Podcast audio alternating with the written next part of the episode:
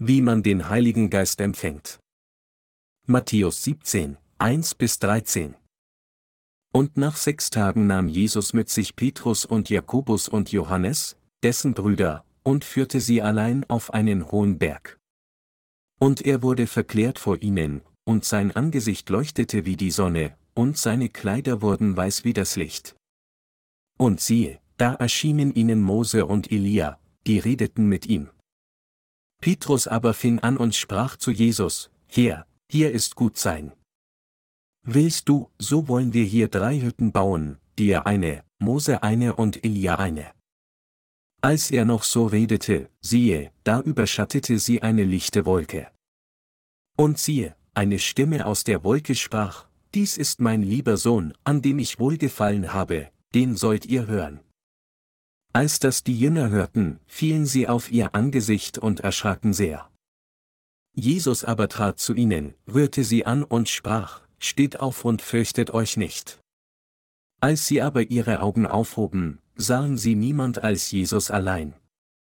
Und als sie vom Berge hinabgingen, gebot ihnen Jesus und sprach, Ihr sollt von dieser Erscheinung niemandem sagen, bis der Menschensohn von den Toten auferstanden ist. Und seine Jünger fragten ihn und sprachen, Warum sagen denn die Schriftgelehrten, zuerst müsse Elia kommen?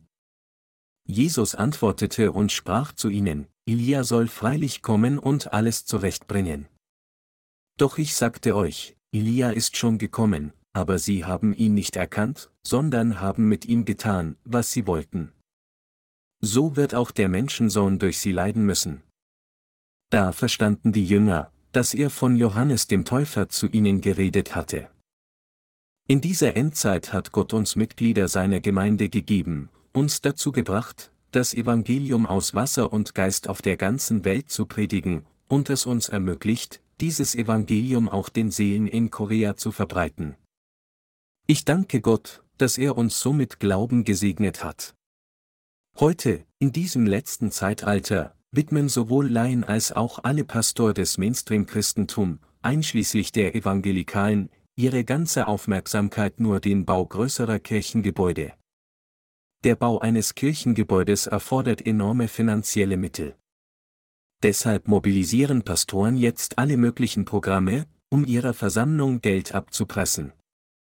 Ich habe gehört, dass ein gewisser Pastor Geld fast mit Gewalt einsammelte, indem er seine Versammlung zu Tode nörgelte, indem er ihnen ständig erzählte, dass sein Kollege eine Kirche baute, die drei Millionen Dollar kostete, und wie er sich diesem anpassen muss.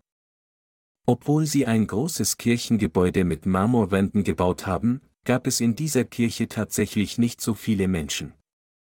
Es wird gesagt, dass in der Zeit, bis der Bau fertig war, fast jedes Kirchenmitglied geflohen war. Ich habe sogar von einem Mann gehört, der, obwohl er als Straßenreiniger nur etwa 700 Dollar im Monat verdiente, einen Bankkredit aufnahm, um ihn für den Bau seiner Kirche anzubieten, und jetzt jeden Monat allein dafür 750 Dollar für die Zinsen bezahlen muss. Sein hart verdientes Geld reicht nicht einmal für die Zinszahlung aus, geschweige denn für den Kapitalbetrag.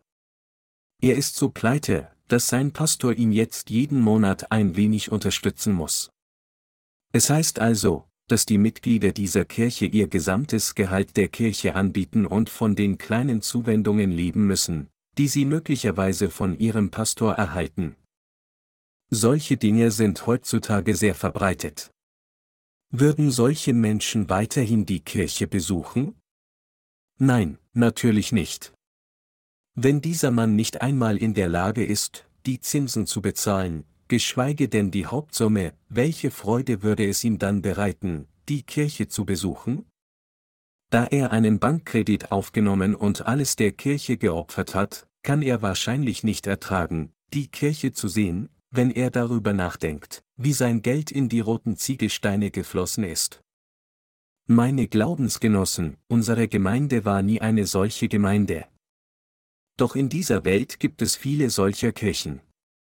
Der Herr sagte, dass, da die Ungerechtigkeit überhand in diesen Endzeiten nehmen wird, die Liebe in vielen Menschen erkalten würde, Matthäus 24 Uhr und 12 Minuten. Wie völlig sind die Religionsanhänger der Welt in ihrem Dienst von dem Wort Gottes abgewichen?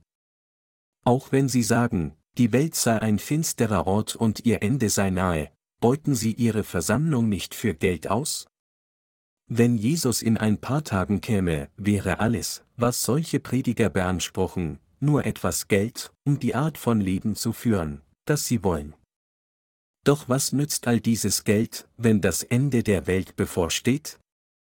Meine Glaubensgenossen, lassen Sie mich hier Folgendes klarstellen, das Wort der Bibel sagt, dass niemand den Tag und die Stunde kennt, wann Jesus auf diese Erde zurückkehren wird. Es gibt keine Aufzeichnung in der Bibel, die genau den Tag und die Zeit angibt, an dem der Herr zurückkehren wird, und sie schreibt nur über die Zeichen, die auf die bevorstehende Rückkehr des Herrn hinweisen. Sie sollten erkennen, dass Jesus kommen wird, wenn die große Trübsal über diese Welt hereinbricht, wenn die Gerechten gemartert werden und wenn die Welt durch die Plagen der sieben Posaunen vollständig zerstört wird. Jesus wird die Plagen der sieben Posaunen auf diese Erde ausgießen, und es ist in der Mitte der siebenjährigen Trübsal, wenn die Autorität der Heiligen gebrochen ist, dass Jesus kommen wird. Es ist keine Übertreibung zu sagen, dass er kommen wird, wenn die große Trübsal fast vorbei ist. Sie dürfen sich daher niemals von falschen Propheten täuschen lassen. Es gibt viele Menschen, die sagen, Jesus wird vor der großen Trübsal zurückkehren. Er wird uns vor der großen Trübsal dieser Welt emporheben. Warum brauchen wir also all diese materiellen Dinge der Welt, wenn Jesus vor der großen Trübsal zurückkehren wird? Was nützen sie? Opfern Sie alles Gott. Spenden Sie alles Ihrer Kirche, um sie mit Marmor zu bauen, und lassen Sie uns dann gemeinsam in das Himmelreich gehen, wenn der Herr wiederkehrt. Lassen Sie all unseren irdischen Besitz abwerfen und zum Himmelreich gehen. Solche Menschen sind allesamt Diebe und Betrüger. Fast alle Pastoren, die nicht wiedergeboren sind, einschließlich der Evangelikalen, vertreten die Theorie der Entrückung vor der Trübsal, um ihrer Versammlung Geld abzupressen. Sie sagen zur Versammlung, warum versucht ihr Schätze auf dieser Erde anzuhäufen, wenn unser hier vor der großen Trübsal zurückkehren wird? Eine solche Behauptung ist am ehesten ein Sprungbrett zum Betrug. Sie erinnern sich wahrscheinlich daran, wie Pastor Yang Lim von der Dami-Mission Menschen in die Irre führte, indem er behauptete, dass Jesus zurückkehren und seine Anhänger am 28. Dezember 1992 emporheben würde, während er gleichzeitig Schecks unter seinem Bett versteckte versuchte er nicht ins Ausland zu fliehen und wurde am Flughafen auf frischer Tat mit seinen Schecks in den Schuhen versteckt ertappt? Dieser Mann war ein völliger Betrüger. Meine Glaubensgenossen, wissen Sie, wie viele Betrüger es unter den heutigen Pastoren gibt? Es sind zu viele. Von tausend Predigern sind höchstens etwa 50 anständig und die übrigen 950 sind allesamt Betrüger. Wie können wir dann wahrnehmen, dass diese Pastoren Betrüger sind? Einen Baum erkennt man an seiner Frucht. Obwohl ihre eigenen Anhänger immer noch Sünde in ihren Herzen haben, sind diese falschen Pastoren an diesem Thema nicht interessiert. Sie sind nur an Geld interessiert, und wenn ihre Kirchenmitglieder Geld spenden, sind sie glücklich und ernennen sie wahllos in Kirchenämter. Aber wenn diese Kirchenmitglieder bankrott gehen und nicht mehr der Kirche spenden können, dann wird ihnen von da an die kalte Schulter gezeigt und werden völlig ignoriert. Das ist ihre Frucht? Es steht geschrieben, einen Baum erkennt man an seiner Frucht. Egal, was irgendein Pastor sagt, Sie und ich sollten alle gewissenhaft leben, wissend, dass wir in dieser Welt leben müssen, bis wir so viel wie nötig durch die große Trübsal gehen müssen, bevor unser Herr zurückkehrt. Was auch immer Sie tun, ob Sie einen Job haben oder ein Unternehmen führen, ich bitte Sie, fleißig zu arbeiten und Ihr Glaubensleben vereint mit der Gemeinde zu führen. Wenn Sie Ihr Herz mit der Gemeinde vereinen, machen Sie Ihre Probleme bekannt und bitten Sie die Gemeinde, für Sie zu beten, und suchen Sie Hilfe bei Ihrem Pastor, um durch Ihre Schwierigkeiten zu kommen. Ihr Pastor und Ihre Mitheiligen werden alle für Sie beten. Ich ermahne Sie, ihr Leben treu bis zu dem Tag zu leben, an dem diese Welt endet, bis zu dem Tag, an dem ihr Lebens endet.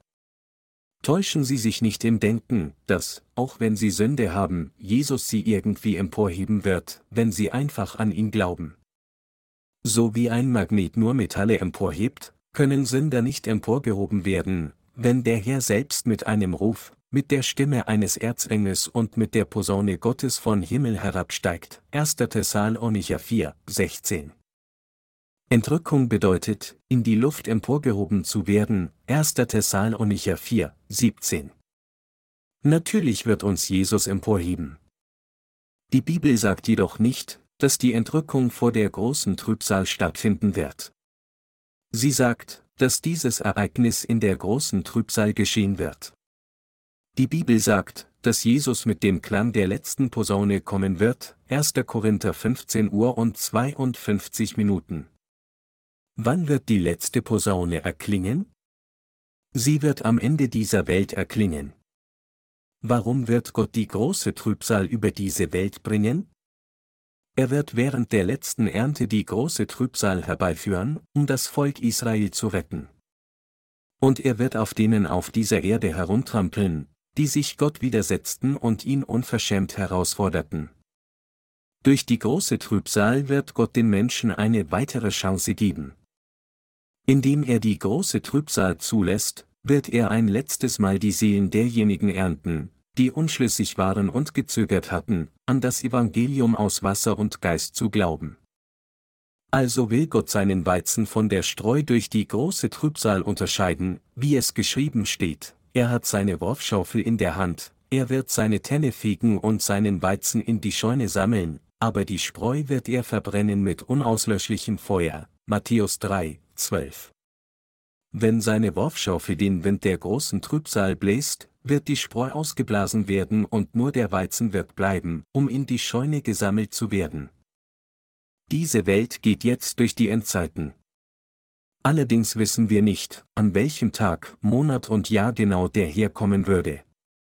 Ganz gleich, wie jemand behaupten mag, dass Jesus auf einem Berg in einem Dorf oder einer gewissen Kirche erschienen sei, sie sollten nicht dorthin gehen. Egal, was jemand sagen könnte, dass Jesus einem gewissen Pastor erschienen ist und durch ihn spricht, sie dürfen sich von solchen Lügnern nicht aufregen lassen. Einmal prahlte die katholische Kirche Koreas damit, dass über ihrer Versammlung ein Kreuz am Himmel erschien, während sie eine große Messe im Freien abhielt. Aber was nützt es für christliche Sünder, ein Kreuz am Himmel mit ihren bloßen Augen erscheinen zu sehen? So wie die Bibel sagt, denn wenn man von Herzen glaubt, so wird man gerecht, und wenn man mit dem Munde bekennt, so wird man gerettet. Römer 10 Uhr und 10 Minuten wird unsere Errettung durch Glauben mit dem Herzen an das Evangelium aus Wasser und Geist erreicht. Bis zu dem Tag, an dem der Herr wiederkommt, müssen wir unser Glaubensleben fleißig führen. Schauen Sie sich die Betrüger an, die Menschen unter dem Vorwand der kommenden Trübsal der letzten Tage täuschen. Um Geld aus der Versammlung herauszupressen, vertreten falsche Propheten die Theorie der Entrückung vor der Trübsal und stellen lächerliche Behauptungen auf, indem sie sagen, wenn ich emporgehoben werde, fühlen Sie sich frei, meine Kamera auf meinem Schreibtisch zu benutzen. Sagen Sie dann, dass Sie entrückt werden, nicht aber Ihre Versammlung? Diese Menschen sind nichts weiter als Betrüger. Lassen Sie mich Ihnen klar machen, Sie dürfen niemals zulassen, von solchen Menschen getäuscht zu werden.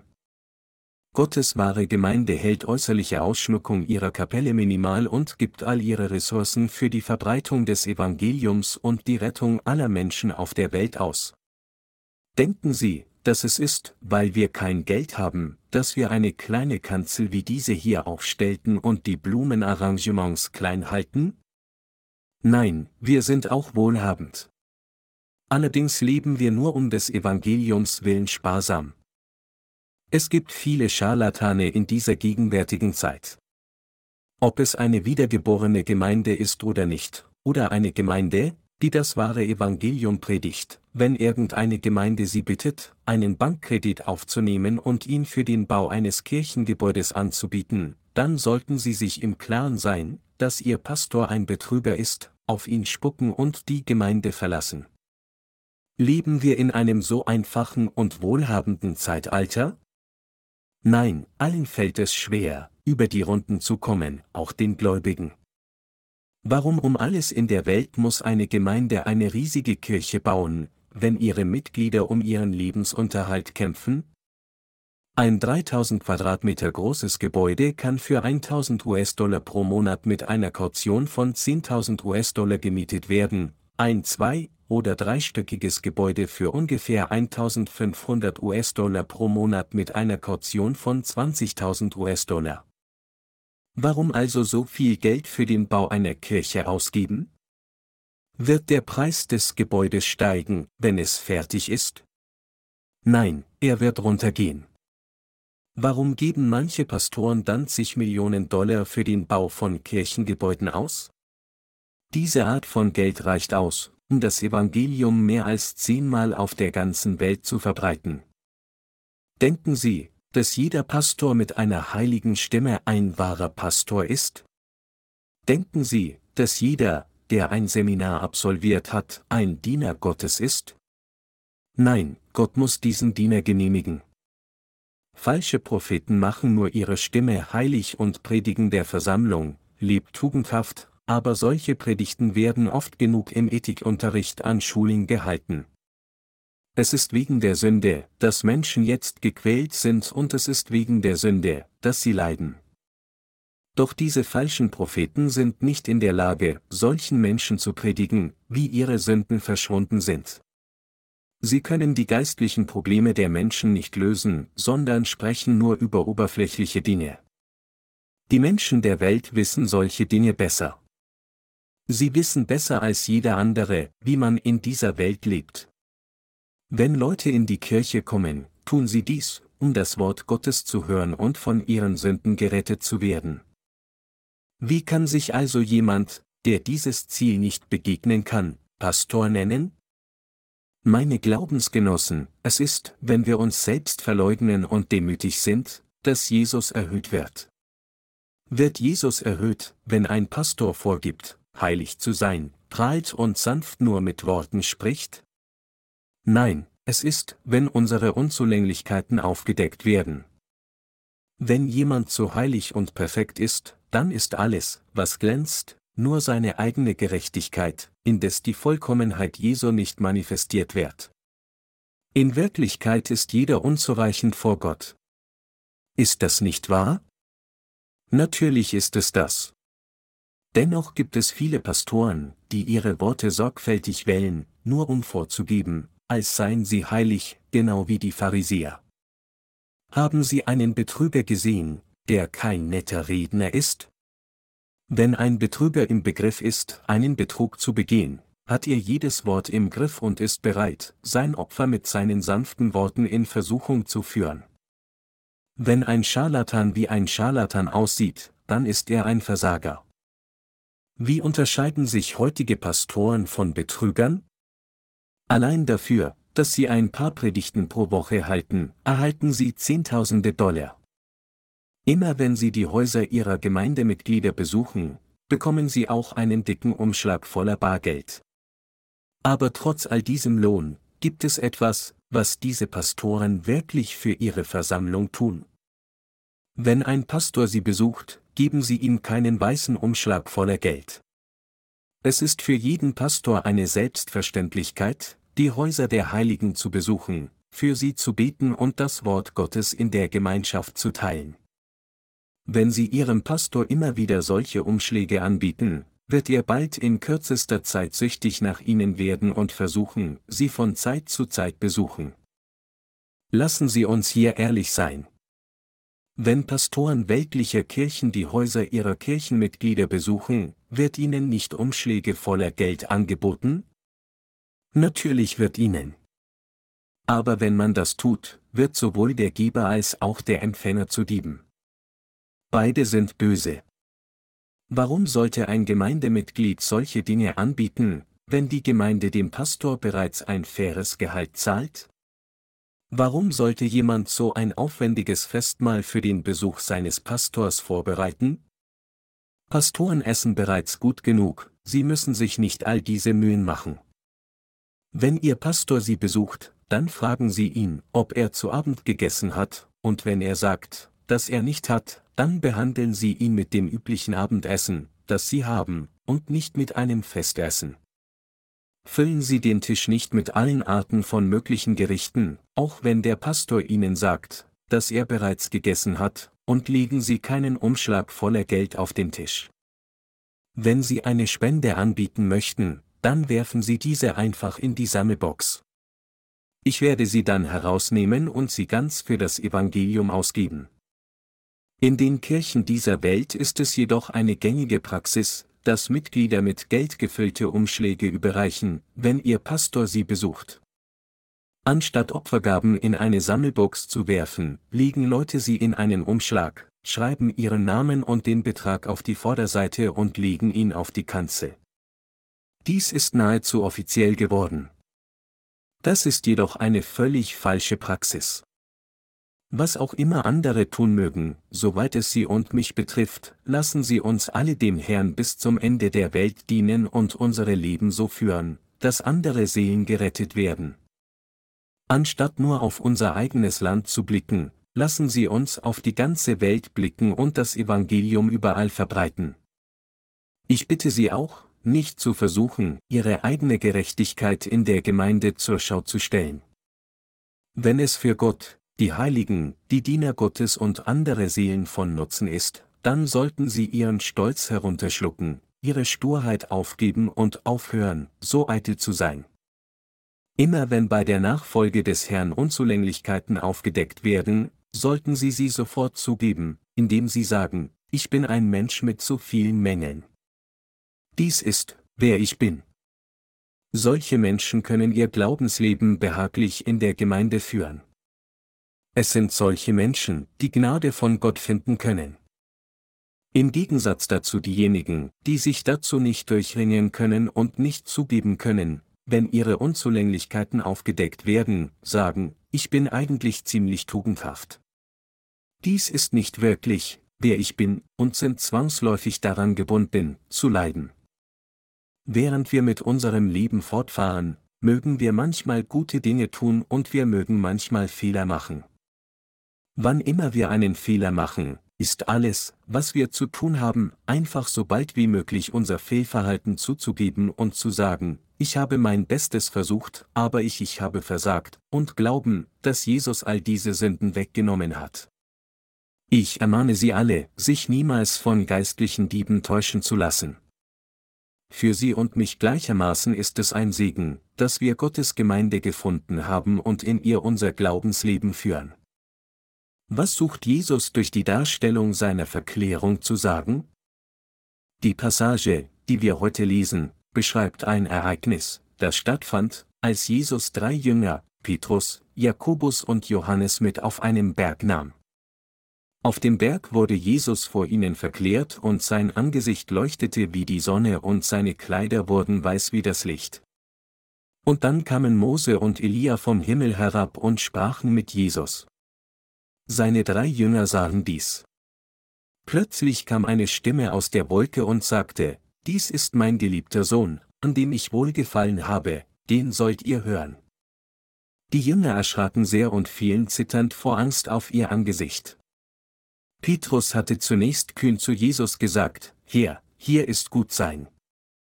Willst du, so wollen wir hier drei Hütten bauen, dir eine, Mose eine und Elia eine. Aber Jesus wollte dies nicht zulassen. Als die Jünger die Stimme vom Himmel hörten, fielen sie auf ihr Angesicht und fürchteten sich sehr. Jesus rührte sie dann an und sagte, Steht auf und fürchtet euch nicht. Die drei Jünger zitterten alle vor Angst, aber als sie aufblickten und Jesus Stimme hörten, der mit ihnen sprach, sahen sie, dass er zu seinem vorheriges Bild zurückgekehrt war. Dass Jesus auf Petrus Bitte, drei Hütten zu bauen, keine Antwort gab, bedeutet, dass er sie ignoriert hatte. Obwohl Petrus ihn ernsthaft darum gebeten hatte, erwiderte Jesus in seiner Würde nichts. Dann sagte Jesus auf dem Weg vom Berg zu den Jüngern, erzählt niemanden die Vision meiner Begegnung mit Elia und Mose, bis der Menschensohn von den Toten auferstanden ist. Die Jünger fragten ihn dann, warum sagen dann die Schriftgelehrten, zuerst müsse Elia kommen.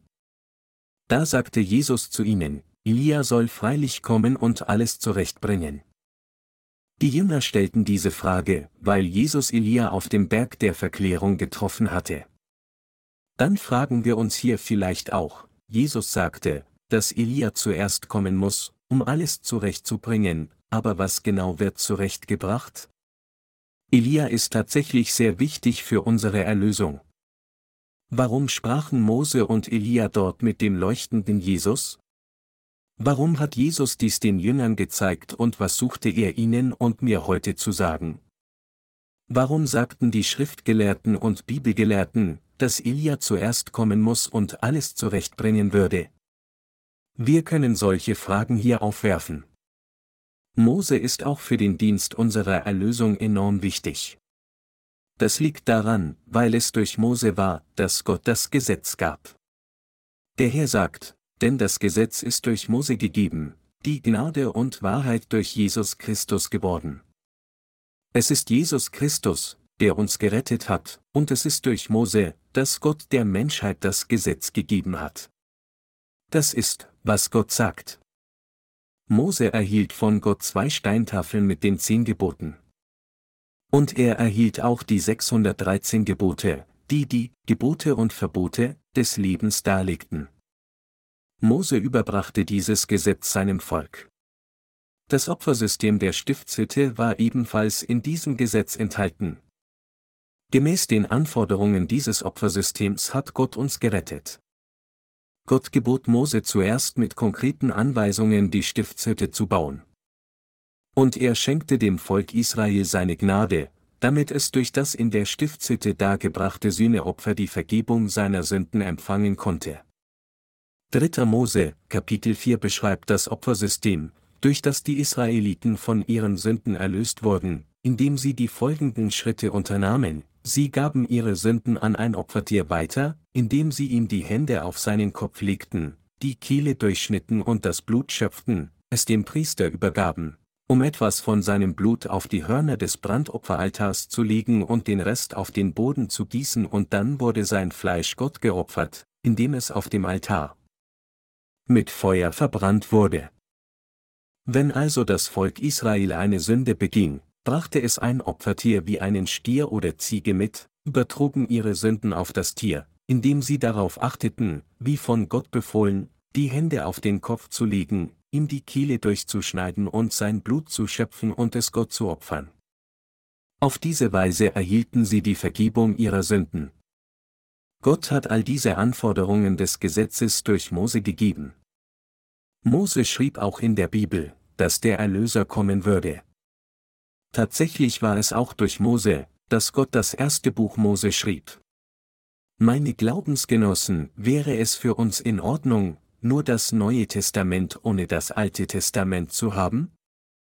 Nein, dieses Alte Testament enthält die Verheißungen, die Gott uns durch seine Diene vor langer Zeit gegeben hat, bevor der Herr auf diese Erde kam. Gott hatte unser Heil im Alten Testament versprochen und er erfüllte alles im Neuen Testament. Den Israeliten im Alten Testament wurden durch das Opfersystem der Stiftshütte ihre täglichen und jährlichen Sünden erlassen. Und durch Mose lernten sie das Gesetz Gottes kennen. Es war alles durch Mose, dass das Volk Israel zu erkennen kam, was Gott von ihnen wollte, was das Gesetz und was Sünde war.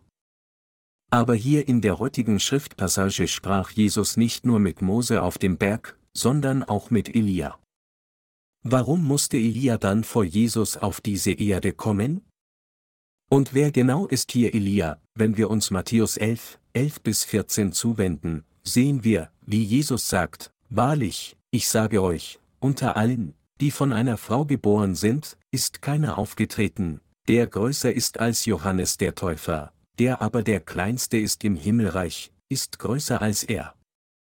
Aber von den Tagen Johannes des Täufers bis heute leidet das Himmelreich Gewalt, und die Gewalttätigen reißen es an sich. Denn alle Propheten und das Gesetz haben geweissagt bis hin zu Johannes, und wenn ihr es annehmen wollt, er ist Elia, der da kommen soll. Wer ist Elia, der da kommen soll? Es ist Johannes der Täufer. In der Bibel erwähnt Jesus häufig Johannes den Täufer. Deshalb müssen wir hier einige Fragen stellen und in der Bibel nach Antworten suchen. Warum musste Elia vor dem Messias auf diese Erde kommen? Warum musste er kommen, um alles zurechtzubringen? War Johannes der Täufer für unsere Erlösung unverzichtbar? Jesus sagte in Matthäus 21 Uhr und 32 Minuten, denn Johannes kam zu euch und lehrte euch den rechten Weg, und ihr glaubtet ihm nicht, aber die Zöllner und Huren glaubten ihn. Und obwohl ihr es saht, tatet ihr dennoch nicht Busse, so dass ihr ihm dann auch geglaubt hättet. Der Herr sagte hier, dass Johannes auf dem Weg der Gerechtigkeit zu uns gekommen sei. Was ist dann der Weg der Gerechtigkeit? Jesus erklärt hier, dass der Grund, warum Johannes der Täufer kam, darin bestand, die gesamte menschliche Rasse zum richtigen Weg zu führen, auf den Weg zum Himmelreich. Er sagte, Johannes kam zu uns auf dem rechten Weg, und er ist Elia, der da kommen soll. Mit anderen Worten, Johannes der Täufer und Elia waren diejenigen, die vor Gott das gleiche Werk verrichtet hatten. Wir haben Mose bereits untersucht, aber lassen Sie uns nun einen genaueren Blick auf Elia werfen. Muss Elia unbedingt auf diese Erde kommen? Bevor wir diese Frage jedoch beantworten, wenden wir uns zunächst einer anderen Frage zu. Hat Gott im Alten Testament wirklich gesagt, dass er Elia senden würde? Das Alte Testament endet mit der folgenden Passage in Malachi 3, 23 bis 24, siehe, ich will euch senden den Propheten Elia ehe der große und schreckliche Tag des Herrn kommt. Der soll das Herz der Väter bekehren zu den Söhnen und das Herz der Söhne zu ihren Vätern, auf das ich nicht komme und das Erdreich mit dem Bann schlage. Das Buch Malachi beschreibt hier, wie völlig verderbt die damaligen Priester waren. Durch den Propheten Malachi tadelte Gott diese Priester äußerst hart. All diese sogenannten Diener Gottes sind Müll. Gott sagte, dass er uns Elia senden würde, ehe der große und schreckliche Tag des Herrn kommt, vor dem Ende der Welt. Warum muss Gott dann Elia senden, bevor der große und schreckliche Tag des Herrn kommt? Was ist der Grund? Es ist für Elia absolut notwendig, auf diese Erde zu kommen, wenn wir uns 1. Könige, Kapitel 18 zuwenden, sehen wir, wie Elia 850 Propheten der Aschera und Baal gegenübertrat und dem Volk Israel zeigte, dass Jehova der wahre Gott war. Dadurch hatte Elia das gesamte Volk Israel, das Götzen anbetete, zu Jehova Gott zurückgeführt.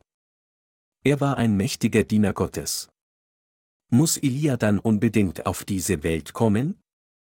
Ja, er musste unbedingt kommen. Ich werde nun den Grund erklären, warum Elia unbedingt kommen musste. Das Opfer des Alten Testaments am Versöhnungstag. Um das alttestamentliche Opfer am Versöhnungstag zu verstehen, wenden wir uns hier 3 Mose 16, 29 bis 34 zu, auch soll euch dies eine ewige Ordnung sein, am zehnten Tage des siebenten Monats sollt ihr fasten und keine Arbeit tun, weder ein Einheimischer noch ein Fremdling unter euch.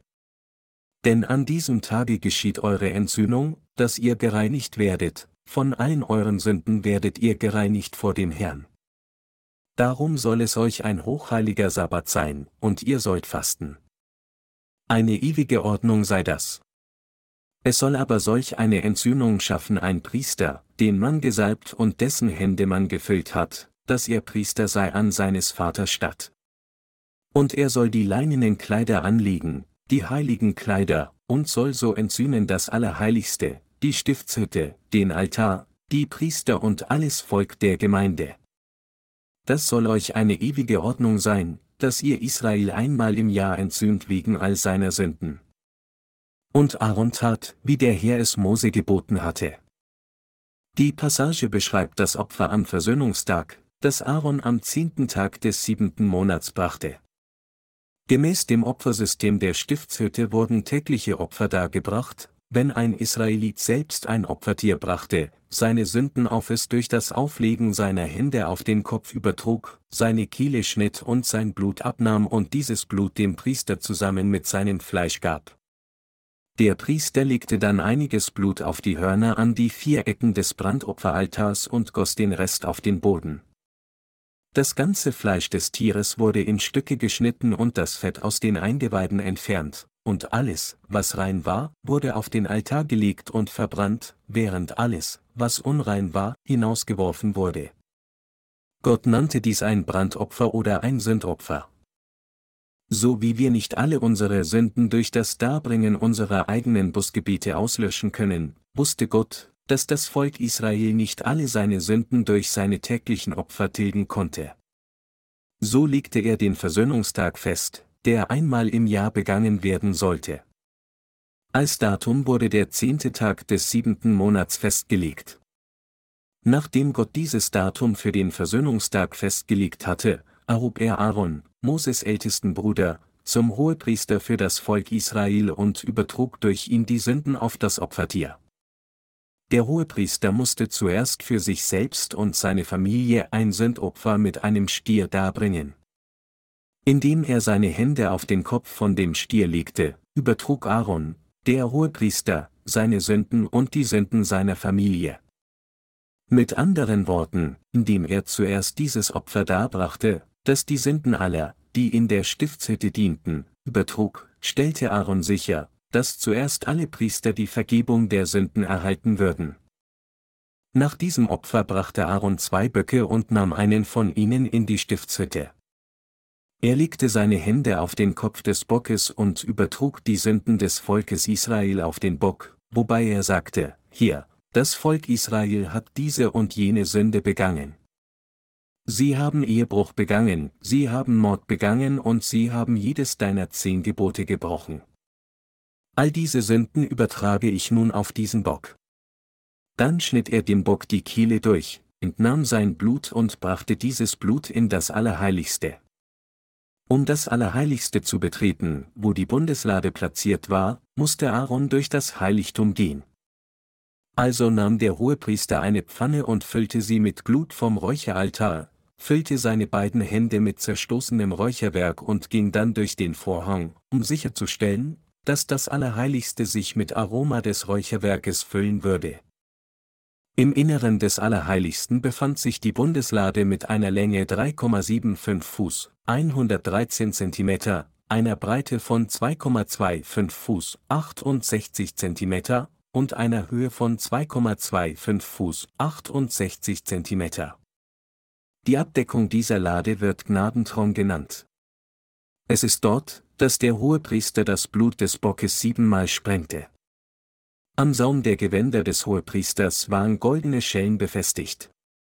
Als der Hohepriester das Blut innerhalb des Allerheiligsten sprengte, konnte das Volk draußen den Klang der goldenen Schellen hören. Sie hörten die Schellen siebenmal erklingen, wie es im Opfersystem Gottes festgelegt war. Das Volk Israel war dann ihrer Vergebung der Sünden sicher, indem es sagte, wie Gott es verlangte, wurden nun alle meine jährlichen Sünden auf das Opfertier übertragen. Alle Sünden des vergangenen Jahres, die ich mit meinem täglichen Opfer nicht sühnen konnte, sind nun ausgelöscht. Auf diese Weise erhielt das Volk Israel die Vergebung ihrer Sünden. Sie erlangten die Vergebung ihrer täglichen Sünden, indem sie ein Opfertier brachten, ihre Sünden darauf übertrugen und es töteten. Ihre jährlichen Sünden wurden hingegen von Aaron, dem Vertreter aller Priester des Volkes Israel, im Namen des gesamten Volkes weitergegeben. Als Aaron starb, folgte ihm sein erster Sohn nach, um als Hohepriester zu dienen. Das Amt des Hohepriesters wurde weiterhin an die Nachkommen von Aaron weitergegeben, aber zu jeder Zeit gab es nur einen Hohepriester, der das Volk Israel vertrat. Der Hohepriester wurde im Alter von 30 Jahren ordiniert und legte sein Amt nieder, als er 50 Jahre wurde. Hier liegt der Grund, warum Jesus im Alter von 30 Jahren getauft wurde. Auf diese Weise glaubte das Volk Israel, dass alle seine jährlichen Sünden ein für allemal erlassen waren. Sie glaubten, dass der Messias kommen würde und dass er nicht nur die täglichen und jährlichen Sünden, sondern auch alle zeitlosen Sünden auf sich nehmen würde, indem er sich in Form des Auflegens der Hände taufen ließ. Sie glaubten, dass er am Kreuz verurteilt werden und dadurch die gesamte menschliche Rasse retten würde. Allerdings waren all die Priester des Alten Testaments verdorben. Anstatt makellose Tiere zu opfern, wie Gott es angeordnet hatte, brachten sie untaugliche Tiere, die nicht einmal irgendwo verkauft werden konnten, und sagten zu Gott, hier, bitte nehme unsere Opfer an. Wenn die gewöhnlichen Israeliten makellose Tiere brachten, stellten sie die Priester alle für sich selbst beiseite und opferten stattdessen fehlerhafte Tiere Gott. Sie waren jenseits jeder Beschreibung verdorben. Deshalb forderte Gott die Israeliten im Buch Maleachi auf, zu ihm zurückzukehren. Malachi 3, 23 bis 24, siehe, ich will euch senden den Propheten Elia, ehe der große und schreckliche Tag des Herrn kommt. Der soll das Herz der Väter bekehren zu den Söhnen, und das Herz der Söhne zu ihren Vätern, auf das ich nicht komme und das Erdreich mit dem Bann schlage. Gott sagte, dass er durch das Senden von Elia, das Herz der Väter zu den Söhnen bekehren würde, und das Herz der Söhne zu ihren Vätern. Wo sonst als hier können wir die Notwendigkeit erkennen, dass Elia auf die Erde kommt?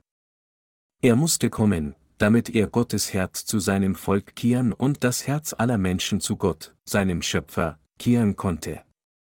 Wenn wir uns Lukas zuwenden, sehen wir, dass Johannes der Täufer sechs Monate vor Jesus geboren wurde.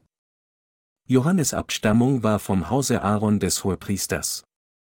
Als sein Vater Zacharias zum Tempel ging, um im Namen des Volkes Israel Opfer darzubringen, erschien ihm Gott und sagte, Zacharias, ich werde dir einen Sohn geben. Du sollst ihn Johannes nennen.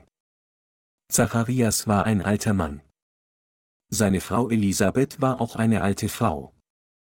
Da Elisabeth ihre Wechseljahre längst hinter sich hatte, war es für sie völlig undenkbar, ein Kind zu gebären, doch Gott sprach so im Heiligtum. Warum muss Elia dann auf diese Welt kommen?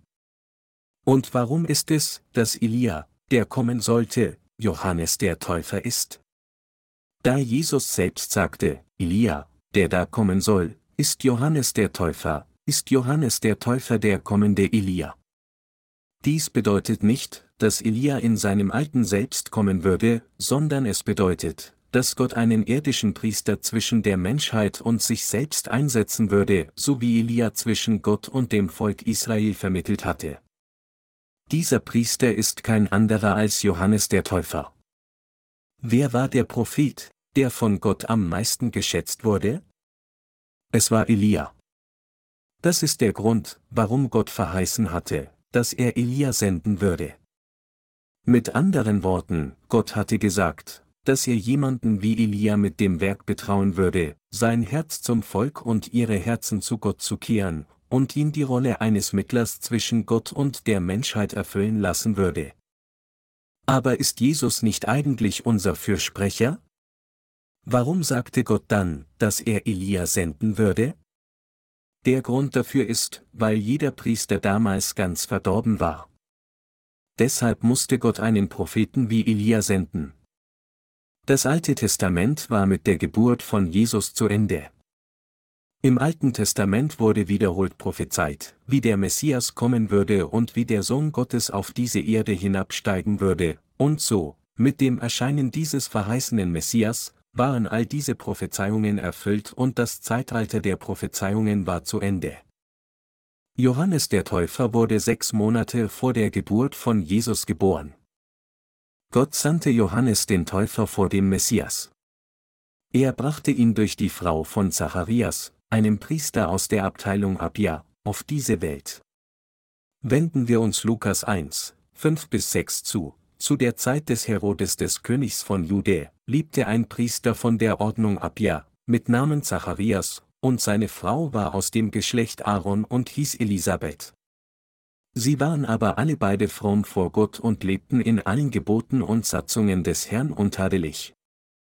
Es steht auch in Lukas 1, 8 bis 17 geschrieben, und es begab sich, als Zacharias den Priesterdienst vor Gott versah, da seine Ordnung an der Reihe war, dass ihn nach dem Brauch der Priesterschaft das Los traf, das Räucheropfer darzubringen, und er ging in den Tempel des Herrn. Und die ganze Menge des Volkes stand draußen und betete zur Stunde des Räucheropfers. Da erschien ihm der Engel des Herrn und stand an der rechten Seite des Räucheraltars. Und als Zacharias ihn sah, erschrak er, und es kam Furcht über ihn. Aber der Engel sprach zu ihm, Fürchte dich nicht, Zacharias, denn dein Gebet ist erhört, und deine Frau Elisabeth wird dir einen Sohn gebären, und du sollst ihm den Namen Johannes geben. Und du wirst Freude und Wonne haben, und viele werden sich über seine Geburt freuen. Denn er wird groß sein vor dem Herrn, Wein und starkes Getränk wird er nicht trinken und wird schon von Mutterleib erfüllt werden mit dem Heiligen Geist. Und er wird vom Volk Israel viele zu dem Herrn, ihrem Gott, bekehren. Und er wird vor ihm hergehen im Geist und in der Kraft Elias, zu bekehren die Herzen der Väter zu den Kindern und die Ungehorsamen zu der Klugheit der Gerechten, zuzurichten dem Herrn ein Volk, das wohl vorbereitet ist. Dies ist, was Gott selbst zu Zacharias sagte. Fahren wir mit Lukas 1, 57 bis 63 fort, und für Elisabeth kam die Zeit, dass sie gebären sollte, und sie gebar einen Sohn. Und ihre Nachbarn und Verwandten hörten, dass der Herr große Barmherzigkeit an ihr getan hatte, und sie freuten sich mit ihr. Und es begab sich am achten Tag, da kamen sie, das Kindlein zu beschneiden, und wollten es nach seinem Vater Zacharias nennen. Aber seine Mutter antwortete und sprach, Nein, sondern er soll Johannes heißen. Und sie sprachen zu ihr, Ist doch niemand in deiner Verwandtschaft, der so heißt. Und sie winkten seinem Vater, wie er ihn nennen lassen wollte. Und er forderte eine kleine Tafel und schrieb, er heißt Johannes. Und sie wunderten sich alle. Abschließend wollen wir die Verse 67 bis 80 lesen. Und sein Vater Zacharias wurde vom Heiligen Geist erfüllt, weissagte und sprach, Gelobt sei der Herr, der Gott Israels denn er hat besucht und erlöst sein Volk und hat aufgerichtet eine Macht des Heils im Hause seines Dieners David, wie er vor Zeiten geredet hat durch den Mund seiner heiligen Propheten, dass er uns errettete von unseren Feinden und aus der Hand aller, die uns hassen, und Barmherzigkeit erzeigte unseren Vätern und gedächte an seinen heiligen Bund und an den Eid, den er geschworen hat unserem Vater Abraham, und zu geben, dass wir, belöst aus der Hand unserer Feinde, ihm dienten ohne Furcht unser Leben lang in Heiligkeit und Gerechtigkeit vor seinen Augen. Und du, Kindlein, wirst ein Prophet des Höchsten heißen. Denn du wirst dem Herrn vorangehen, dass du seinen Weg bereitest, und Erkenntnis des Heils gebest seinem Volk in der Vergebung ihrer Sünden, durch die herzliche Barmherzigkeit unseres Gottes, durch die uns besuchen wird das aufgehende Licht aus der Höhe, damit es erscheine denen, die sitzen in Finsternis und Schatten des Todes, und richte unsere Füße auf den Weg des Friedens. Und das Kindlein wuchs und wurde stark im Geist. Und er war in der Wüste bis zu dem Tag, an dem er vor das Volk Israel treten sollte. Warum musste Johannes der Täufer sechs Monate vor Jesus kommen? Das ist, weil der Herr alle Sünden der Menschheit vom Hohepriester der Erde annehmen musste. Wenn der Hohepriester starb, trat sein Sohn die Nachfolge als Priester an und führte das Amt weiter, aber mehrere hundert Jahre vor dem Kommen Jesu waren alle Priester verderbt geworden. Da diese Priester nach materiellen Besitz strebten, waren diese Priester alle völlig verdorben. So war die Abstammung der Priesterschaft abgeschnitten. Gott hatte jedoch Zacharias den Priester aufbewahrt, ein Nachkomme von Aaron dem Hohepriester, und durch Zacharias brachte Gott Johannes auf diese Welt, um Jesus zu taufen. Im Geist von Elia bekehrte Johannes die Herzen der Väter zu den Söhnen und die Herzen der Söhne zu ihren Vätern. Und so wie Gott das Volk Israel seine Sünden auf sein Opfertier durch den Hohepriester übertragen ließ, so ließ Gott Johannes den Täufer Jesus auf genau die gleiche Weise taufen. Deshalb hatte Gott sechs Monate vor Jesus Johannes, den Sohn des Zacharias, auf diese Welt gebracht. Mit anderen Worten, Gott sandte Johannes den Täufer, der den Geist von Elia hatte, als Vertreter der gesamten Menschheit, der alle Sünden aller Menschen auf dieser Welt an Jesus, das Lamm Gottes, weitergeben würde. Johannes der Täufer wurde von Gott selbst auserwählt und erhöht. Gott hatte ihn auswählt, dieses Werk der Weitergabe aller Sünden der Menschheit an seinen Sohn, Jesus Christus, auszuführen. Gott hatte gesagt, so will ich Elia senden. Ich werde euch schlagen, wenn ihr nicht umkehrt und euch weigert, an das von ihm überlieferte Wort zu glauben, und gemäß dieser Verheißung sandte er Johannes den Täufer, um auf dieser Erde geboren zu werden. Johannes der Täufer ist genau der Elia, den Gott verheißen hatte, erneut zu senden. Was genau tat Johannes der Täufer damals, als er auf dies Erde kam? Er übergab die Sünde im Jordan an Jesus. Deshalb sagte Jesus zu den Hohepriestern und Ältesten des Volkes, denn Johannes kam zu euch und lehrte euch den rechten Weg, und ihr glaubtet ihm nicht, aber die Zöllner und Huren glaubten ihm. Und obwohl ihr es saht, tatet ihr dennoch nicht Busse, so dass ihr ihm dann auch geglaubt hättet. Matthäus 21 Uhr und 32 Minuten. Johannes kam auf dem Weg der Gerechtigkeit. Er kam auf diese Erde, um uns Menschen auf den rechten Weg zu führen, damit wir die Vergebung unserer Sünden erlangen können. Johannes wurde gemäß seinem Willen von Gott dem Vater selbst auf diese Erde gesandt. Er kam im Geist von Elia.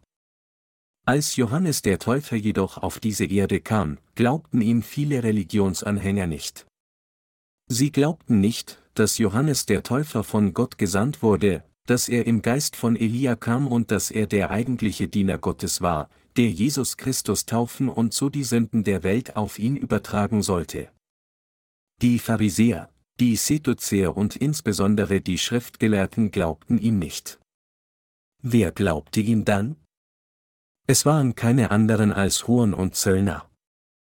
Nur völlige Sünder glaubten ihm. Zöllner waren nichts anderes als amtlich genehmigte Diebe, die in den Zollbüros saßen. Obwohl dies nicht mehr der Fall ist, war es in den alten Tagen der Fall, dass ein Zöllner in Korea in nur zwei Jahren ein Haus kaufen konnte. Johannes war auf diese Erde gekommen, um alle Sünden der Menschheit an Jesus weiterzugeben, und er hat sie tatsächlich alle weitergegeben. Zu dieser Zeit glaubten viele Menschen von armen Geist an Jesus und die Rolle von Johannes dem Täufer, insbesondere Menschen, wie Huren und Zöllner, die viele Sünden begingen, glaubten an sie. Obwohl Johannes auf dem Weg der Gerechtigkeit auf diese Erde gekommen war, glaubten prahlerische Leute nicht, aber die Huren und Zöllner glaubten. Wenden wir uns der heutigen Schriftpassage zu. Jesus brachte Mose und Elia auf den Berg der Verklärung herbei und sprach mit ihnen. Er sagte dann zu den Jüngern, bis der Menschensohn gekreuzigt und auferstanden ist, sollt ihr niemanden sagen, dass ich Elia und Mose getroffen und mit ihnen gesprochen habe. Als die Jünger dies hörten, fragten sie, was bedeutet es, wenn es heißt, dass Elia zuerst kommen muss, damit alles zurechtgebracht werden kann? Jesus sagte dann, Elia ist bereits gekommen, aber sie haben ihn behandelt, wie sie wollten. Wer ist er? Es ist kein anderer als Johannes der Täufer. Unser Herr selbst sagte dies. Die Rolle von Johannes dem Täufer war die Rolle von Elia, und er ist absolut unverzichtbar für Sie und mich, um von unseren Sünden gerettet zu werden, für die Versöhnung der Menschheit.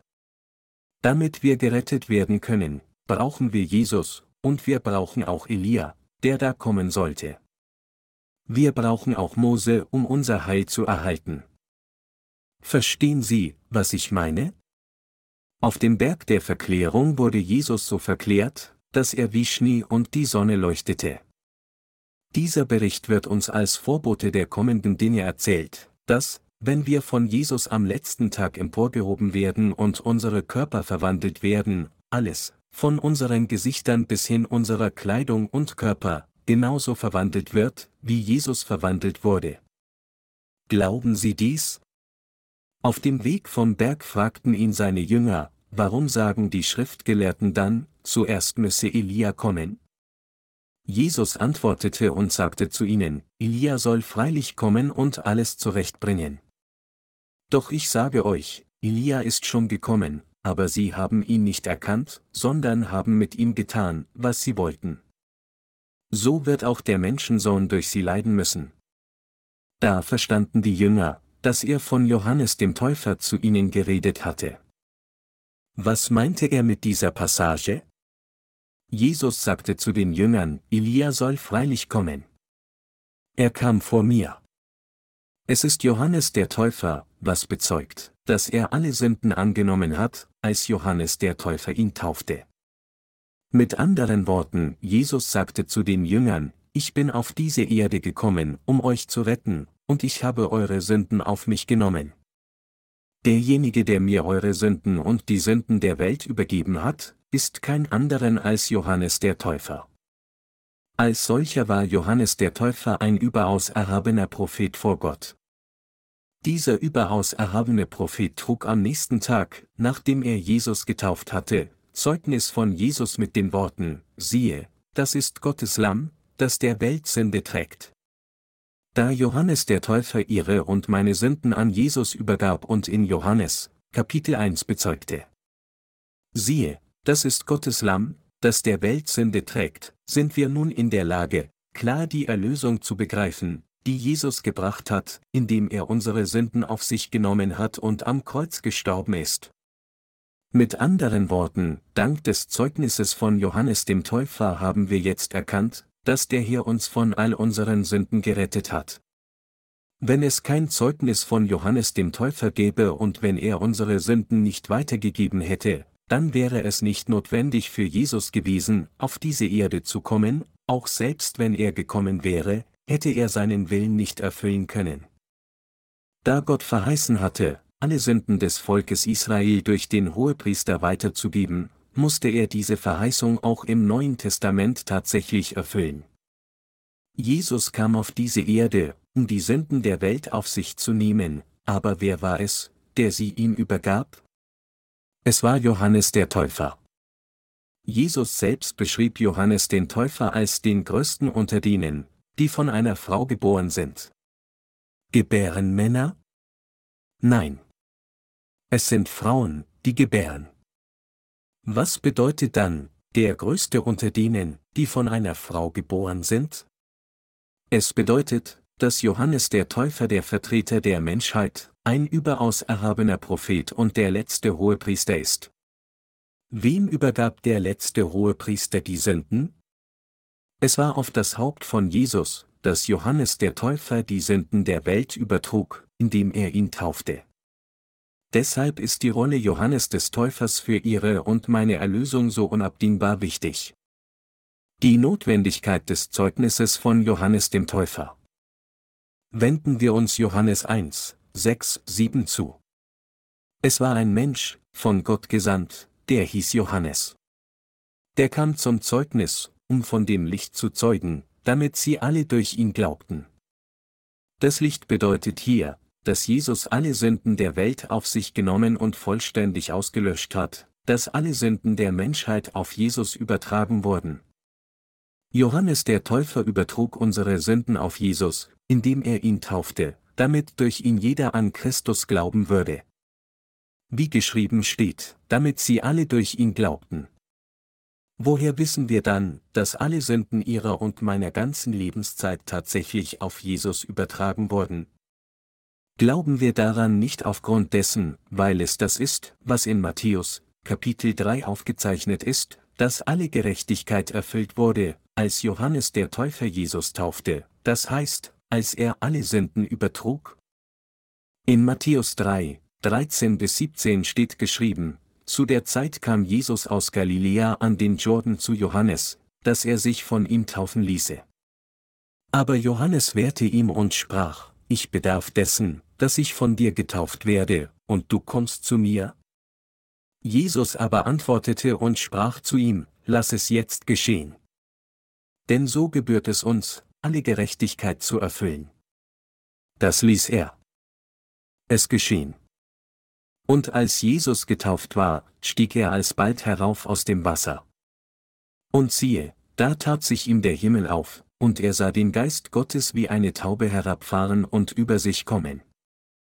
Und siehe, eine Stimme vom Himmel herab sprach, Dies ist mein lieber Sohn, an dem ich wohlgefallen habe. Die Worte zu der Zeit bezieht sich hier auf die Zeit, als sowohl Johannes der Täufer als auch Jesus 30 Jahre alt waren. Jesus begann sein öffentliches Leben im Alter von 30 Jahren. Zu diesem Zeitpunkt begann Jesus mit seinem Werk, alle zu retten. Zu der Zeit kam Jesus zu Johannes dem Täufer. Er ging den ganzen Weg von Galiläa an den Jordan, um sich von Johannes taufen zu lassen. Aber Johannes versuchte zunächst, Jesus aufzuhalten, indem er sagte, ich bedarf dessen, dass ich von dir getauft werde, und du kommst zu mir. Auf den ersten Blick erkannte Johannes der Täufer, wer Jesus war. Er wusste, dass Jesus der Retter dieser Welt war, und deshalb lehnte er es ab, ihn zu taufen. Im Hebräerbrief heißt es, dass Jesus der Hohepriester des Himmels ist. Jesus ist der Sohn Gottes, und er kam auf diese Erde, um seine Pflichten als Hohepriester zu erfüllen. Dass Jesus auf diese Erde kam, um das Amt des Hohepriesters zu erfüllen, ist alles im Namen Jesu Christi enthalten. Der Name Jesus bedeutet der Retter. Christus bedeutet der Gesalbte. Nur drei Arten von Ämtern wurden von Gott gesalbt. Erstens, als Gott im Alten Testament Könige Israels erhob, salbte er sie unbedingt durch seine Propheten.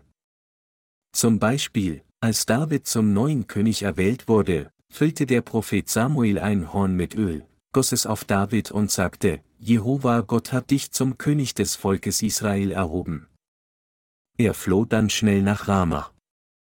Warum floh Samuel? Denn obwohl es bereits einen amtierenden König gab, hatte er zu einem anderen Mann gesagt, Gott hat dich zum König von Israel erhoben. Wenn der derzeitige König dies gehört hätte, wäre Samuel mit Sicherheit zu Tode geprügelt worden, und deshalb rannte er um sein Leben, nachdem er David gesalbt hatte. Zweitens, Aaron der Hohepriester und seine Nachkommen wurden gesalbt, als sie in ihre Priesterschaft geweiht wurden. Wenn heutzutage ein Pastor ordiniert wird, legen die vorsitzenden Pastoren ihre Hände auf seinen Kopf, um zu beten, nachdem sie ihre Hände ins Öl getaucht haben. Mit diesem Auflegen der Hände wird die Macht der vorangegangenen Diener Gottes auf denjenigen übertragen, dem die Hände aufgelegt werden. Um das Amt des Hohepriesters zu erfüllen, musste man gesalbt werden. Drittens. Propheten wurden gesalbt. Jeder, der dem Willen Gottes gehorcht und ihn verbreitet, musste unbedingt gesalbt werden. Was ist dann die geistliche Bedeutung der Salbung? Die gesalbten Menschen von heute sind niemand anderes als diejenigen, die die Vergebung ihrer Sünden und den Heiligen Geist in ihren Herzen empfangen haben. Niemand, der nicht die Vergebung der Sünden empfangen hat, sollte als Pastor dienen. Ein Pastor, der nicht von seinen Sünden erlassen ist und dessen Herz sündig ist, kann kein echter Pastor sein. Wenn es jemanden gibt, der jetzt als Pastor dient, obwohl er nicht die Vergebung seiner Sünden erhalten hat, dann ist er nichts weiter als ein Lohnempfänger. Er ist ein Schwindler und ein Dieb. Solche Leute dienen nur aus beruflichen Gründen, nur um ihren Lebensunterhalt zu verdienen. Das Wort Christus bedeutet der Gesalbte, und nur Könige, Priester und Propheten wurden gesalbt. Als Jesus auf diese Erde kam, erfüllte er alle drei Ämter als König, Priester und Prophet. Er ist der Hohepriester des Himmels. So wie die Priester des Alten Testaments dem Volk Israel die Vergebung seiner Sünden dadurch ermöglicht hatten, dass sie ihre Sünden auf ein Opfertier übertrugen und es mit seinem Blut opferten, so brachte Jesus im Neuen Testament in unserem Namen ein Opfer.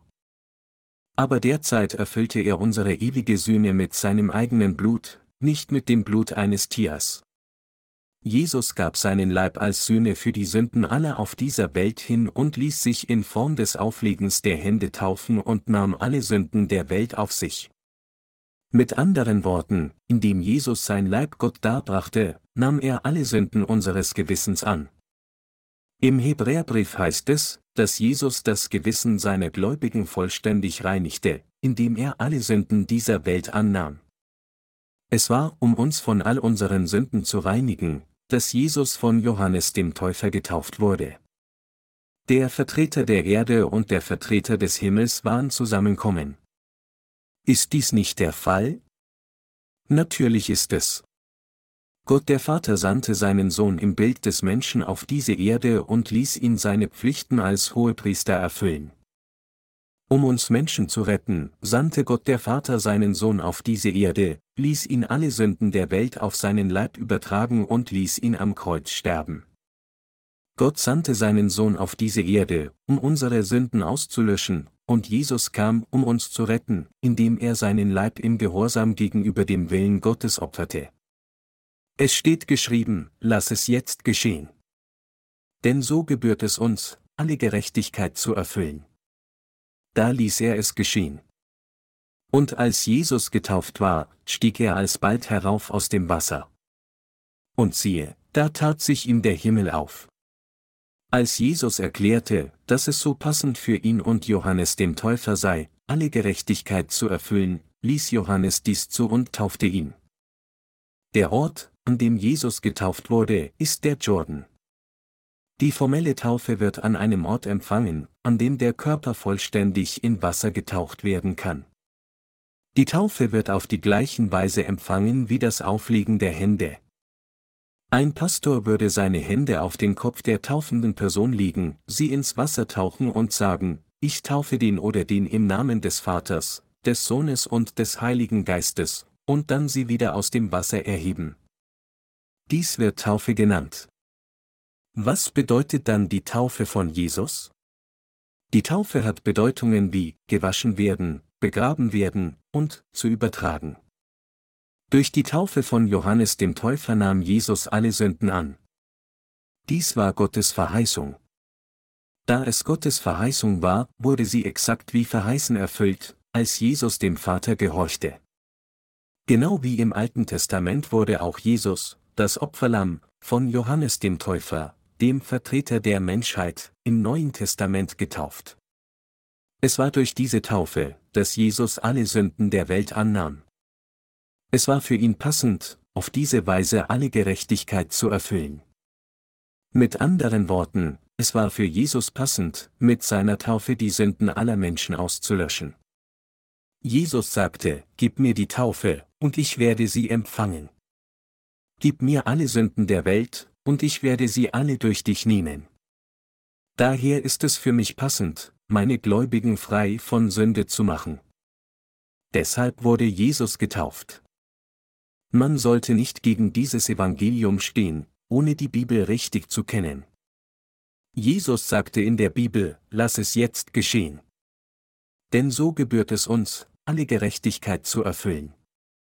Die Worte, denn so, bedeuten hier, dass Jesus, der als Retter auf diese Welt gekommen ist, auf diese Weise durch Johannes den Täufer alle Sünden der Menschheit annahm. Das ist, was die Worte, denn so, hier bedeuten. Der Ausdruck, denn so, ist im Griechischen, protoska, was, am passendsten, durch diese Methode, und, kein andere Weise als diese, bedeutet.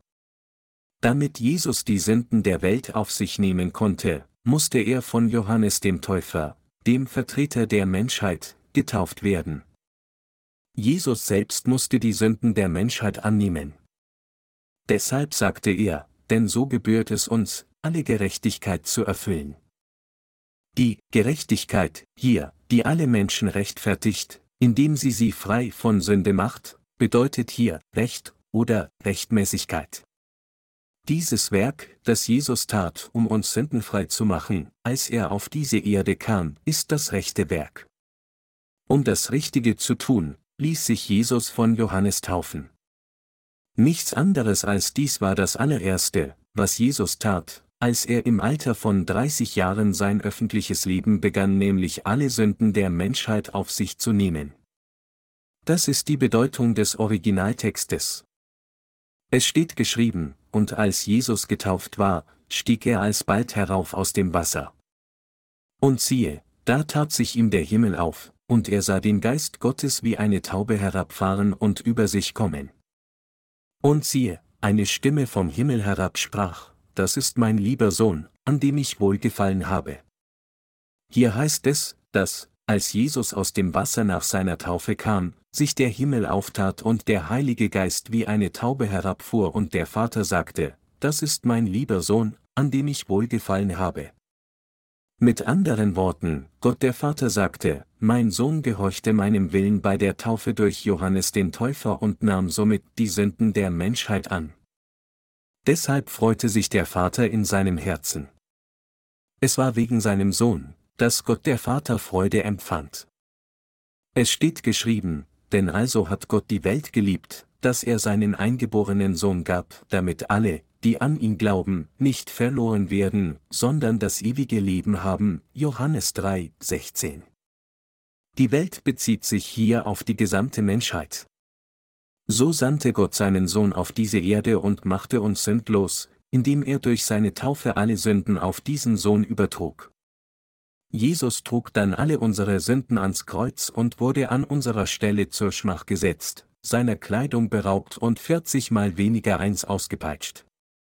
Er ertrug alle Leiden und Flüche, wurde gekreuzigt und vergoss alles Blut, das in seinem Herzen war. So hat er uns gerettet. Denn also hat Gott die Welt geliebt, bedeutet, dass Gott, der Vater, aus seiner Liebe zu uns seinen eingeborenen Sohn auf diese Erde sandte, ihn taufen und kreuzigen ließ, ihn vom Tod auferweckte und uns dadurch vollkommen gerettet hat. Gott hat sie und mich gerettet, die an die Taufe Jesu Christi und sein Blut am Kreuz glauben, all diejenigen, die an die Bedeutungen glauben, die in seinen gerechten Handlungen enthalten sind, vollkommen gerettet.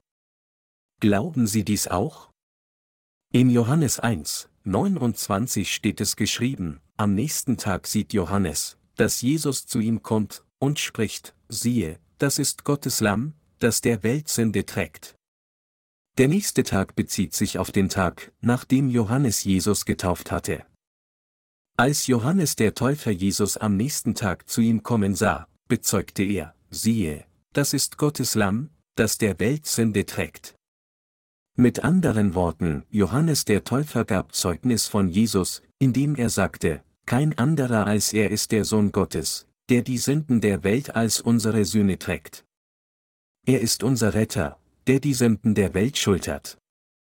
Da er von mir getauft wurde, trägt er nun die Sünden der Welt. Hat Jesus durch die Taufe wirklich alle unsere Sünden auf sich genommen? Absolut. Durch den Erhalt seiner Taufe wusch Jesus alle Sünden weg, die in unseren Herzen waren. Jesus sagte, dass er durch seine Taufe alle unsere Sünden angenommen hat. Wenn Jesus tatsächlich alle unsere Sünden durch seine Taufe annahm, musste er dann nicht sterben? Er musste natürlich sterben. Deshalb bedeutet Taufe gewaschen werden und begraben werden. Meine Glaubensgenossen, ist die Rolle von Johannes dem Täufer absolut notwendig für uns, um unsere Erlösung erlangen zu können? Sie ist absolut unverzichtbar. Die Bibel spricht unzählige Male über das Werk Johannes des Täufers.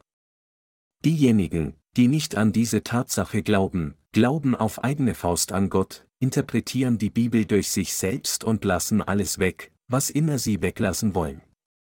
Wir müssen hier begreifen, dass jeder, der an Gott glaubt, indem er das gesamte Wort des Alten Testaments abschneidet, aus dem Königreich Jesu ausgeschlossen wird, und dass jeder, der dem Wort Gottes hinzufügt, mit Flüchen überhäuft wird. Im Alten Testament übertrug das Volk Israel seine täglichen Sünden auf sein Opfertier, indem es ihm unbedingt die Hände auf den Kopf legte.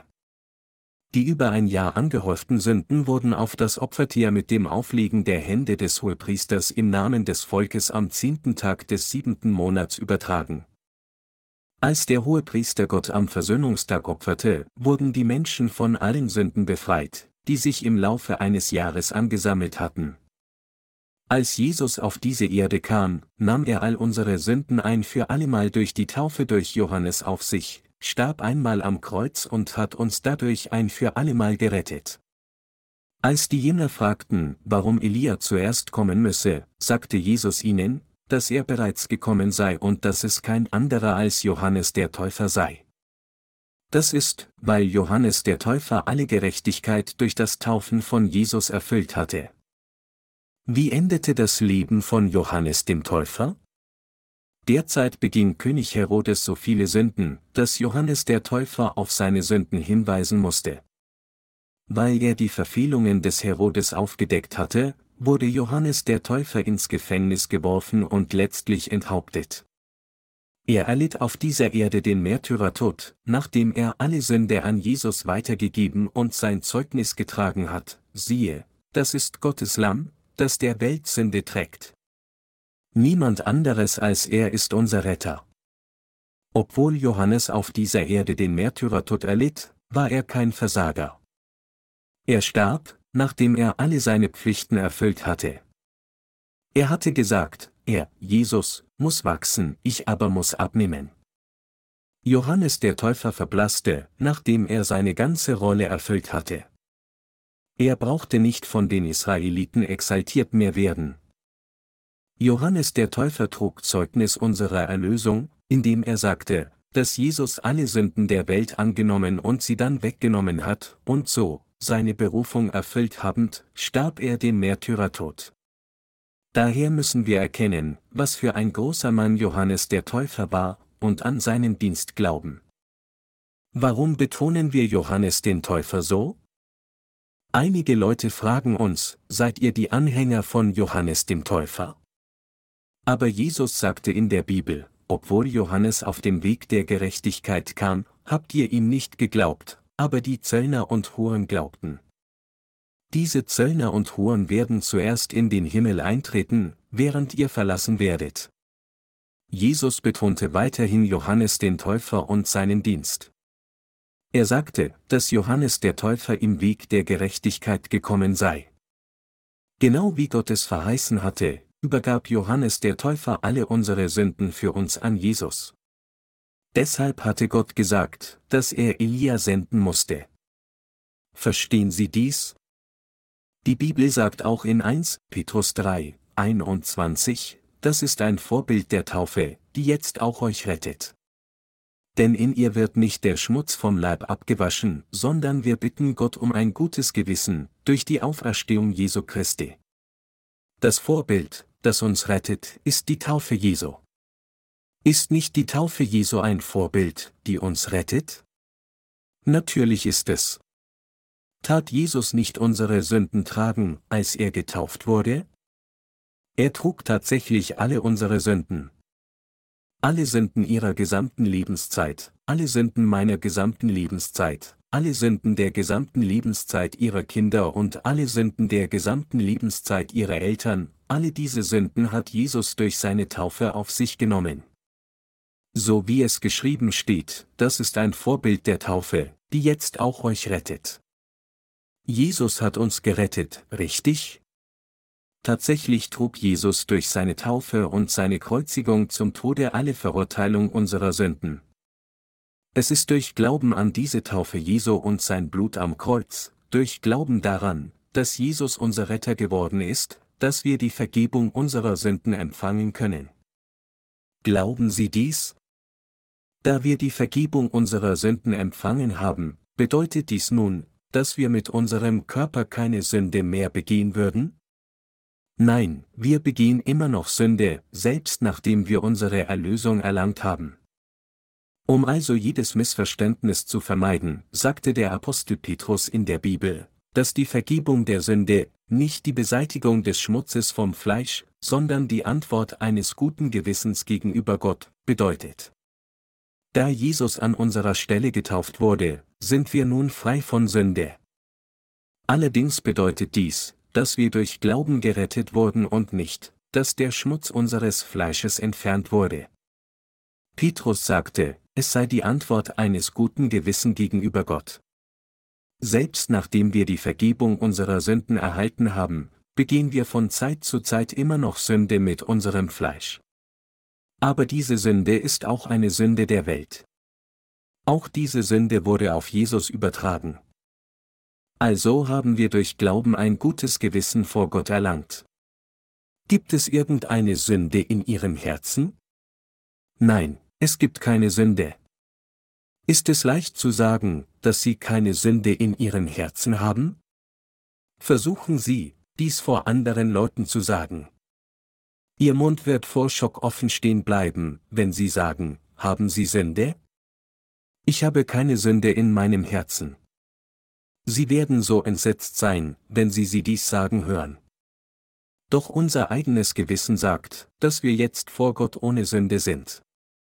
Weil alle unsere Sünden auf Jesus übertragen wurden, als Johannes der Täufer ihn taufte, haben wir keine Sünde in unserem Gewissen.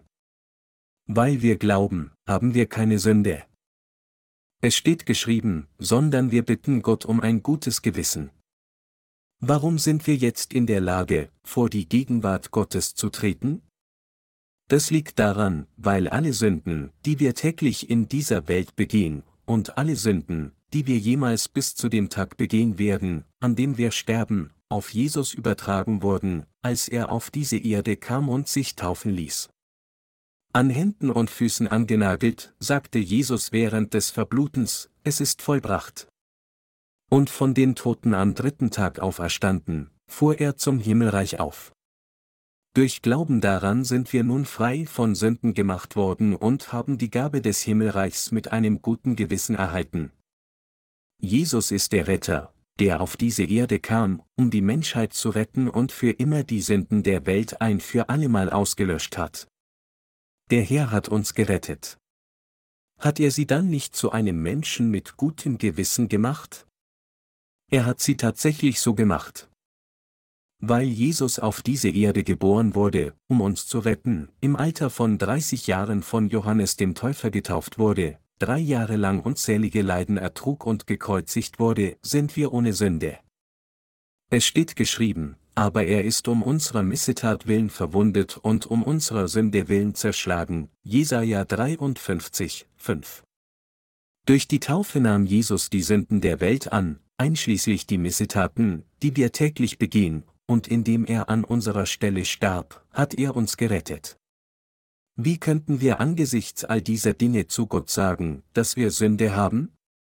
Jeder, der dies weiß und daran glaubt, kann nicht zu Gott sagen, dass er Sünde hat.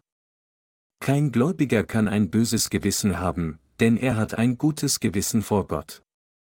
Wenn Gott mich so eindeutig gerettet hat, wie könnten meine Sünden immer noch intakt bleiben? Ich habe keine Sünde. Der Herr hat mich gerettet. Ich bin ein gerechter Mann. Der Herr hat mich zu einem gerechten Mann gemacht. Er hat mich zum Kind Gottes gemacht. Die Bibel sagt, wie viele ihn aber aufnahmen, denen gab er Macht, Gottes Kinder zu werden, denen die an seinen Namen glauben, Johannes 1, 12, und es heißt auch, denn wenn man von Herzen glaubt, so wird man gerecht, und wenn man mit dem Munde bekennt, so wird man gerettet. Römer 10 Uhr und 10 Minuten. Meine Glaubensgenossen, glauben Sie daran? Glaube bedeutet, mit dem Herzen zu glauben. Es ist die Antwort auf ein gutes Gewissen gegenüber Gott. Diejenigen, die an das Evangelium aus Wasser und Geist glauben, bekennen folgendes, Vater, da Jesus meine Sünden trug, indem er getauft wurde, und da er sein Blut zum Tode vergoss, hast du mich so gerettet. Gott, ich bin nun gekommen, um vor deiner Gegenwart zu stehen, indem ich meinen Glauben an Jesus platziere. Ich glaube an dich. Unser Glaube basiert nicht auf unsere eigenen Emotionen. Die Bibel sagt, das ist ein Vorbild der Taufe, die jetzt auch euch rettet. Der Apostel Petrus glaubte so. Aber was ist mit ihnen? Glauben Sie auch so? Auch ich glaube daran. Der Herr hat uns tatsächlich auf diese Weise gerettet. Ich bin ihm so dankbar. Auch wenn wir manchmal unzureichend sind, sind wir jetzt, weil der Herr tatsächlich alle unsere Sünden auf sich genommen hat, Gottes Kinder. Wir glauben immer mit unserem Herzen an dieses Evangelium, und wann immer wir aufgrund unserer Unzulänglichkeiten sündigen, ist alles, was wir zu tun haben, einfach unser Fehlverhalten zuzugeben. Jetzt möchte ich Ihnen ein paar Dinge über Bekenntnisgebete erzählen. Einige von Ihnen werden wahrscheinlich immer noch den Wunsch haben, Busgebete darzubringen, richtig? Jemand, der Busgebete darbringt, wird diesen Drang zwangsläufig aus Gewohnheit verspüren. Wenn Sie Sünde begehen, nachdem Sie die Vergebung Ihrer Sünden erhalten haben, sollten Sie Bekenntnisgebete darbringen und zu Gott sagen, Herr, ich habe diese und jene Sünde begangen. Anstatt Gott um Vergebung zu bitten, bekennen Sie Ihre Sünden ehrlich vor Gott, indem Sie sagen, Herr, ich habe gesündigt. Und bekräftigen Sie das Evangelium erneut und erkennen Sie, diese Sünden wurden auch alle auf Jesus übertragen, als er getauft wurde. Wenn wir anerkennen, dass diese Sünden auch alle auf Jesus übertragen wurden, als er getauft wurde, können wir noch mehr Dankbarkeit für unsere Erlösung empfinden. Deshalb heißt es in 1 Johannes 1 zu 9, wenn wir aber unsere Sünden bekennen, so ist er treu und gerecht, dass er uns die Sünden vergibt und reinigt uns von aller Ungerechtigkeit. Wenn wir unsere Sünden bekennen, spricht der Heilige Geist zu uns in unserem Herzen und sagt, Sorge dich nicht, denn auch diese Sünden wurden alle auf Jesus übertragen, als er getauft wurde. Deshalb leben wir nun mit strahlendem Gesicht wie die Sonne. Weil wir den Heiligen Geist in unserem Herzen wohnen haben, sind wir Gott dankbar und in der Lage, immer ein freudiges Leben zu führen. Wir wurden trotz unserer Unzulänglichkeiten gerettet, und gerade deshalb sind wir immer dankbar. Denn wenn Gott uns aufgrund unserer eigenen Verdienste gerettet hätte, wer unter uns würde ihm dann danken? Es ist, weil er uns trotz unserer Fehler gerettet hat, dass wir dankbar sind. In dieser Welt werden also nur diejenigen gerettet, die Fehler haben. Aber noch mehr fehlerhafte Menschen glauben nicht an dieses Evangelium und sind deshalb auf dem Weg zur Hölle. Da diese Menschen nicht erkennen, wie fehlerhaft sie sind, bleiben sie in ihrer Sturheit, nur um in die Hölle geworfen zu werden. Wenn sie an den Herrn glauben, werden sie zum Himmel gehen. Wenn diese Welt noch finsterer wird, wird unser Herr kommen. Weil wir an das Evangelium aus Wasser und Geist vor dem Herrn glauben, sind wir Gottes eigene Kinder. Wir sind Gottes Volk durch Glauben geworden. Der Herr hat uns in so erstaunliche Liebe gekleidet, dass es in dieser Stunde unmöglich ist, alles zu beschreiben. Wenn Sie heute Abend zu Bett gehen, bitte ich Sie, über diese Liebe nachzusinnen. Ich bin mir sicher, dass Sie hilflos vor Freude lachen und sich sagen, Boah. Wie erstaunlich ist es, dass ich eine gerechte Person bin und jetzt keine Sünde mehr habe. Ihr Ehepartner oder Ihre Kinder mögen dann denken, dass Sie verrückt geworden sind, aber auch so, Sie haben so eine große Freude empfangen, dass Sie sie einfach nicht verbergen können. Fühlen Sie sich also frei, in der Gemeinde zu bezeugen, wie der Herr alle Ihre Sünden ausgelöscht hat, und sagen Sie allen, wie glücklich Ihr Herz ist. Und wenn Sie Fragen zum Wort Gottes haben, dann bitte ich Sie, einfach einen Heiligen in der Gemeinde zu fragen. Alle Ihre Fragen werden beantwortet werden. Es gibt viele große Brüder und Schwestern in der Gemeinde. Diejenigen, die erst kürzlich die Vergebung ihrer Sünden empfangen haben, sind die Jüngsten. Ich danke Gott für die Vergebung all unserer Sünden. Halleluja!